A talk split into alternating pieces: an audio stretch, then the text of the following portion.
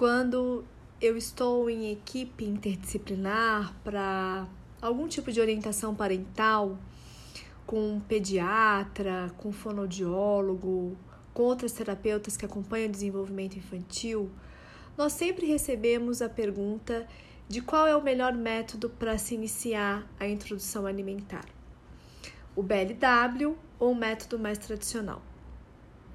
E a gente sempre responde da mesma forma, que os dois métodos têm os seus pontos fortes.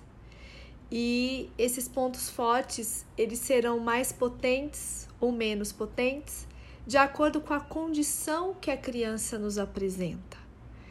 Então, ou seja, antes da escolha de um método, se eu vou seguir o BLW, se eu vou seguir o método tradicional ou se eu vou realizar a junção dos métodos, eu preciso verificar qual é o desenvolvimento da minha criança. Quem é a minha criança em termos de desenvolvimento? É uma criança que apresenta os pré-requisitos para essa introdução alimentar, como uma cabeça mais durinha, o tronco mais em equilíbrio, é uma criança que já senta mais sozinha, que brinca muito com as mãos, que consegue segurar os brinquedos, passar de uma mão para outra, levar os brinquedos para exploração na boca, soltá-los, agarrá-los novamente, porque quando se opta pelo BLW, eu preciso de uma criança que consiga segurar um pedaço de brócolis cozido, por exemplo, ou uma cenoura cozida, um pedaço de uma fruta. Eu preciso de uma criança que consiga ter essa condição de agarrar, aprender e manter seguro o alimento na mão e levá-lo à boca. É, ou seja, antes de saber se é o método 1, 2 ou a junção dos métodos, eu preciso saber se aquele alimento que está sendo oferecido, aquela forma como está sendo oferecido ao meu filho, se ela é a mais segura para a condição que ela apresenta. Porque o alimento tem que ser seguro para a criança. E a criança precisa estar bem alimentada.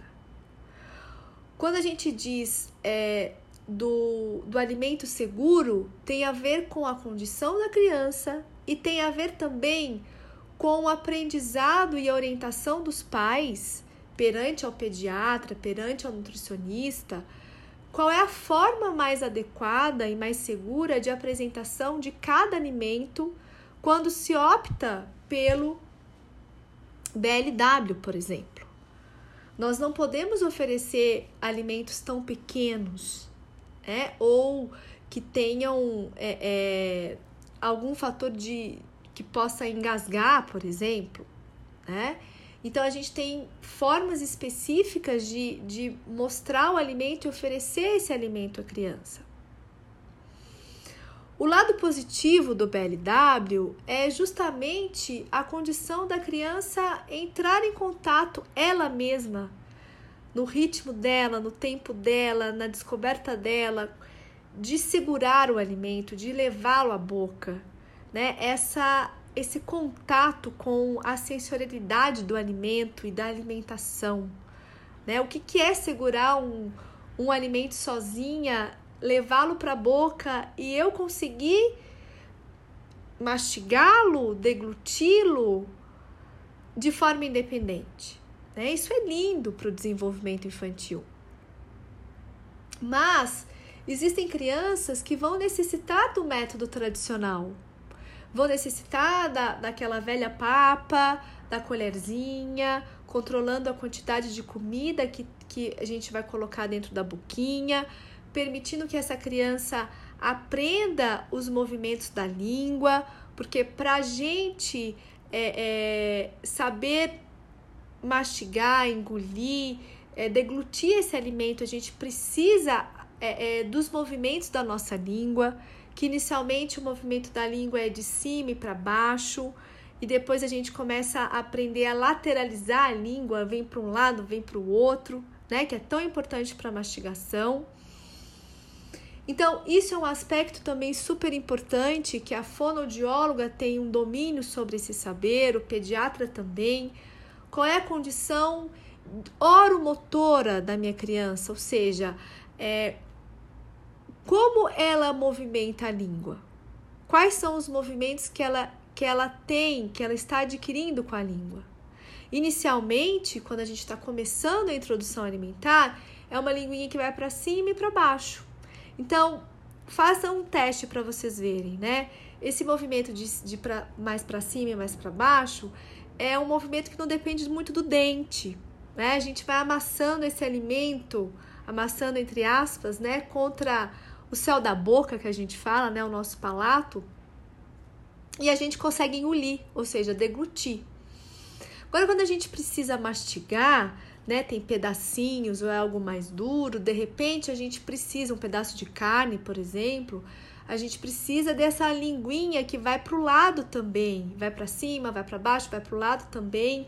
Tem os dentinhos aí, a mandíbula entrando, e é por isso que é, precisam de outros movimentos para esse tipo de alimento. Então, tudo isso precisa ser analisado. Que tipo de alimento eu vou começar a dar para o meu filho se eu opto pelo BLW? Porque ele ainda está aprendendo a fazer a movimentação da língua. Né? Não são todos os tipos de alimento que eu posso começar com BLW. E, por mais que a gente não focalize na no começo da introdução alimentar, né, que a gente não fique focalizado tanto se comeu toda a comida, ou todo o pratinho, é porque a gente sabe que requer uma experiência, um aprendizado de tantas coisas que envolvem alimentação. Mas por um outro lado, a gente também tem que ter uma garantia da quantidade de comida que está sendo ingerida. Né? A criança precisa comer de forma segura. Ela não precisa comer todo aquele prato, né? Ou toda aquela colherada, ou todo aquele alimento oferecido. Mas eu também preciso ter uma, uma garantia de, do quanto de calorias essa criança está tá conseguindo é, é, fazer ingestão. Ela precisa crescer também. Então, são vários fatores que, que a gente precisa analisar enquanto equipe, direcionada pelo pediatra sempre de, de qual é o método que a família pode optar e dependendo da condição daquela criança. Dependendo, obviamente, também do contexto, da cultura, do desejo dos pais, mas também da condição da nossa criança. Ela quem vai dirigir também esse processo de escolha. Então, em todo o meu percurso profissional, eu conheço crianças que são alimentadas e que foram alimentadas desde o começo somente pelo BLW e deu tudo certo. Conheço crianças que foram alimentadas desde o início pelo método tradicional e deu tudo certo.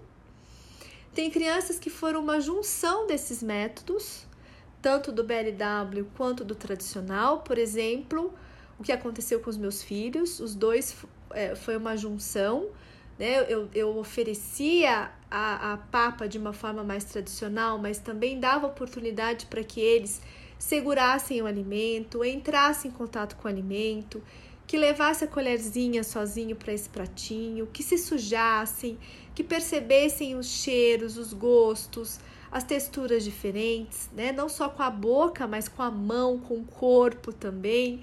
Levar essa mão suja para a cabeça, para a face, é é, conheço também crianças que começaram com BLW e tiveram que ir para um método tradicional. Conheço crianças que começaram com o método tradicional e não deu certo e foi muito bem no BLW. Então, para vocês perceberem que não existe um único caminho, não existe um único método ou uma única regra.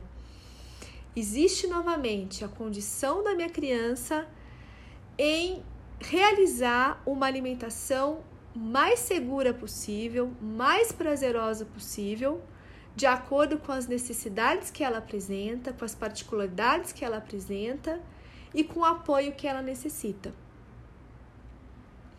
Eu espero que com esse podcast, esse Instacast, a gente eu possa ter pontuado algumas reflexões para vocês, pais que estão ainda no começo da introdução alimentar ou que estão começando com esse processo, e sanado algumas dúvidas, e especialmente é, ressaltado a importância de um diálogo muito firme, consistente, sem medo com o seu pediatra responsável.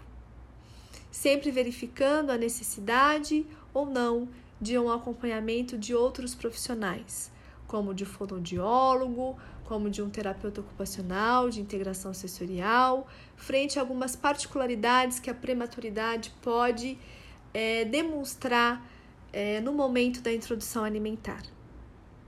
Tudo bem? Um beijo para todos vocês. Tchauzinho!